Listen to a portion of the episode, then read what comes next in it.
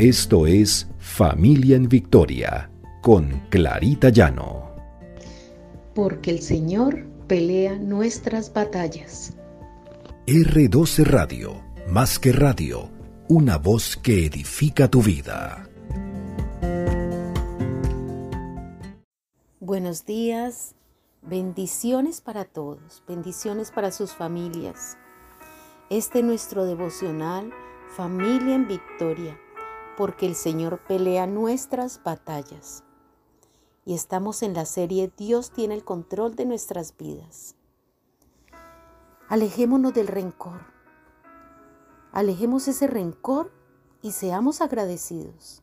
Dios tiene un propósito en todo lo que nos sucede. En Génesis 43, 15 al 24 dice, los hermanos de José descienden de Canaán a Egipto llevando a su hermano Benjamín con ellos. Y vio José a Benjamín entre ellos. Son llevados por su orden a su casa, que José para que comieran con ellos. Los hermanos de José tuvieron temor de ser llevados a casa de José. Ellos se defienden diciendo que pagaron por el grano y después el dinero aparece en sus sacos. El mayordomo de José les dice, paz a vosotros, no teman, vuestro Dios los ha favorecido. Y Simeón en ese momento es liberado, el otro hermano que había quedado preso. Vemos aquí en la palabra del Señor cómo había temor en los corazones de los hermanos de José, pensando que iban a ser juzgados por ese dinero que habían encontrado en sus sacos.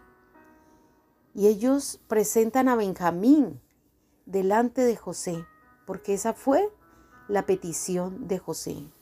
Él quería ver a su hermano. ¿Y qué había en el corazón de José en ese momento? ¿Había rencor? No, en el corazón de José no había rencor.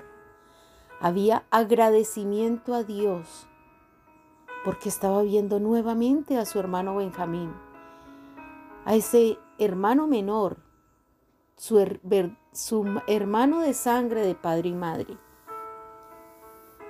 José no guardaba rencor en su corazón porque Dios lo había bendecido. A pesar de todo lo que había sucedido y veía que su familia estaba bien. Él no quería tener rencor en su corazón.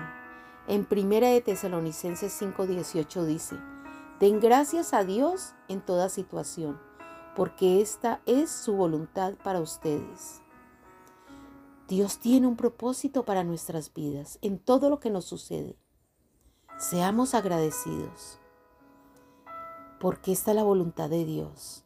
Y en Primera de Crónicas 16:34 dice, Alaben al Señor porque Él es bueno y su gran amor perdura para siempre. El amor de Dios está sobre todas las cosas. Él no nos abandona, Él no quiere que tengamos una vida de padecimientos. Él quiere madurar nuestro corazón, que a través de las circunstancias aprendamos a conocerlo y a confiar en Él. José confiaba en Dios. José siempre era agradecido con el Señor. Él nunca guardó rencor en su corazón hacia su familia.